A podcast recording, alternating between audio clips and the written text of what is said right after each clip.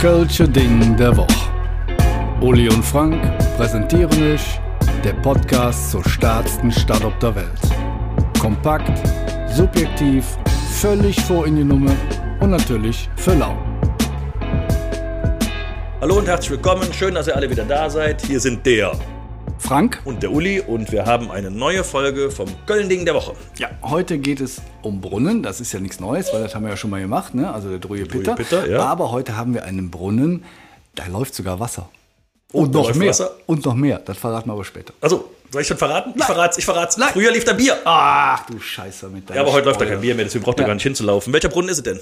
Das ist der äh, Bierbrunnen. Äh, oder besser bekannt als der Pipimann, Pimmel, Penisbrunnen. Ähm, Warum heißt er denn Pippel, Pippel, Pimmel, Bredesbrunnen? weil das ein riesen Phallus-Symbol ist.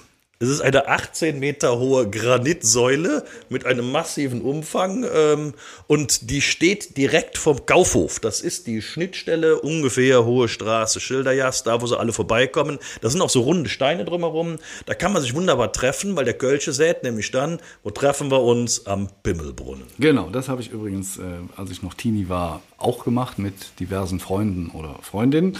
Ähm, also wie gesagt, heute steht das da so, äh, sag ich mal, äh, ist das der einzige Blickfang. Ich sag, ich sag mal so, das Apple-Gebäude ist auch sehr, sehr schön, muss man sagen. Ja? Das stimmt, ja. Aber der Rest drumherum ist halt so, wie Köln halt ist. Ne? So ein bisschen hässlich, ehrlicherweise. Ja. Das war aber nicht immer so, weil genau an dieser Stelle war eigentlich das Forum des römischen Kölns. Das war ein Riesenplatz, also wir wissen nicht genau wie lang, Pi mal Daumen 180 mal 180 Meter, riesenschöne, schicke römische Bauten drumherum, eine römische Basilika, das Heiligtum, ein Säulengang mit 100 Meter Durchmesser. Das kann man sich heute gar nicht mehr so richtig vorstellen, wenn man sich so ein bisschen hässliche Schilderjas und Hufstrauß anlurt. Aber damals war das wirklich das absolute Herz des römischen Kölns. Das muss wirklich ein toller Anblick gewesen sein. Ja, ähm, im Gegensatz zu heute. Muss man ganz ehrlich sagen. Also ähm, das Ding ist, glaube ich, gebaut worden in den ähm, 1900. Wann ist das nochmal gebaut worden? In den 1960er Jahren Ja, ja, hat man genau. erstmal angefangen, ja langsam, erstmal hat man ja angefangen in den 90er, 60, 1960er Jahren die Schilderjasse umzubauen, weil bis 1966 fuhren da noch Autos durch, heute unvorstellbar, aber das war eine richtig stark befahrene Straße mit ganz dichtem Autoverkehr. So, und da hat man sich gedacht, boah, wir haben jetzt hier eine autofreie Fläche, da müssen wir doch mal Kunst hinstellen. Da stellen wir mal richtige Kunst hin. Und dann hat man sich gedacht, okay, hier Schildergasse, da war, boah, da nehmen wir einfach hier, da machen wir den Brunnen hin. Und 1971 wurde dann ein Wettbewerb ausgerufen und die Fachhochschule Köln hat das ausgeschrieben und den Wettbewerb gewann dann der damals 24 Jahre alte Harald Frehen. Kennt man den noch? Nee, den kennt man nicht. Und der hat dann als Idee gehabt, ich stelle diese Granitsäule dahin und ähm, man könnte mit bisschen Fantasie nicht, nicht unbedingt einen Bimmel sehen, aber man könnte auch so ein Kölschglas sehen, vielleicht eine Kölner Stange, aber da braucht man schon echt viel Fantasie. Es würde vielleicht sogar passen, weil direkt nebenan, also ein paar Meter weiter, stand früher mal das Zunfthaus der Kölner Brauer. Und äh, das war immerhin bis 1927 noch da und äh, deswegen passte das und man hat dann diesen Brunnen tatsächlich Bierbrunnen genannt. Und jetzt Goethe zur Eröffnung, was kommt da raus? Nee, erstmal muss ich sagen, wer finanziert hat. Also, finanziert ja. hat den nämlich den Bierbrunnen, die Matthias Harzheim KG und das war eine riesengroße Biergroßhandlung in Deutschland. Und dann ha- wurde der Brunnen eingeweiht und was kam da raus, darauf ich hinaus will? Was kam da raus?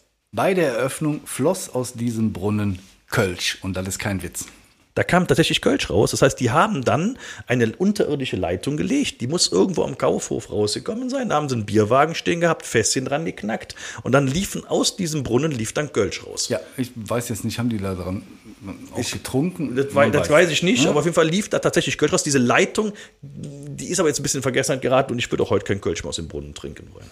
Ja gut, Ja, wenn die du da jetzt, so, ne? äh, sag ich mal, genug äh, Spüli rein, dann schon Boah, okay, dann nee, nee, so. nee, nee, Also nee, jetzt nee, ist nee. es so, dass zumindest im Sommer ähm, die Kinder da ungemein viel Spaß haben, weil die stehen an diesem Brunnen, das Wasser läuft da so schön runter und dann stehen die da und machen alle Leute nass und die Eltern sind am Schengen, weil die wollen ja jetzt gleich noch, was weiß ich, irgendwie einkaufen gehen. Und die Pens sind klatschnass. Die Pens sind klatschnass. Aber letztendlich ist dieser Brunnen immer noch ein Anziehungspunkt. Da sind- kann man sich auch hinsetzen und so. Und äh, heute noch treffen sich dort jede Menge Leute und, äh, sag ich mal, genießen den Sommer beim Wasserduschen. Beim Pippi-Mann-Brunnen. Beim Pipi-Mann-Brunnen. Ne? Und wir möchten gerne zu einer Petition aufrufen, weil äh, jetzt soll ja Hanf legalisiert werden. Ja? Wir sind dafür, dass man dem Pippimann-Brunnen wieder sein Bier gibt. Richtig. Lasst wieder Bier laufen. Lasst Bier sprudeln in der Bierstadt Köln.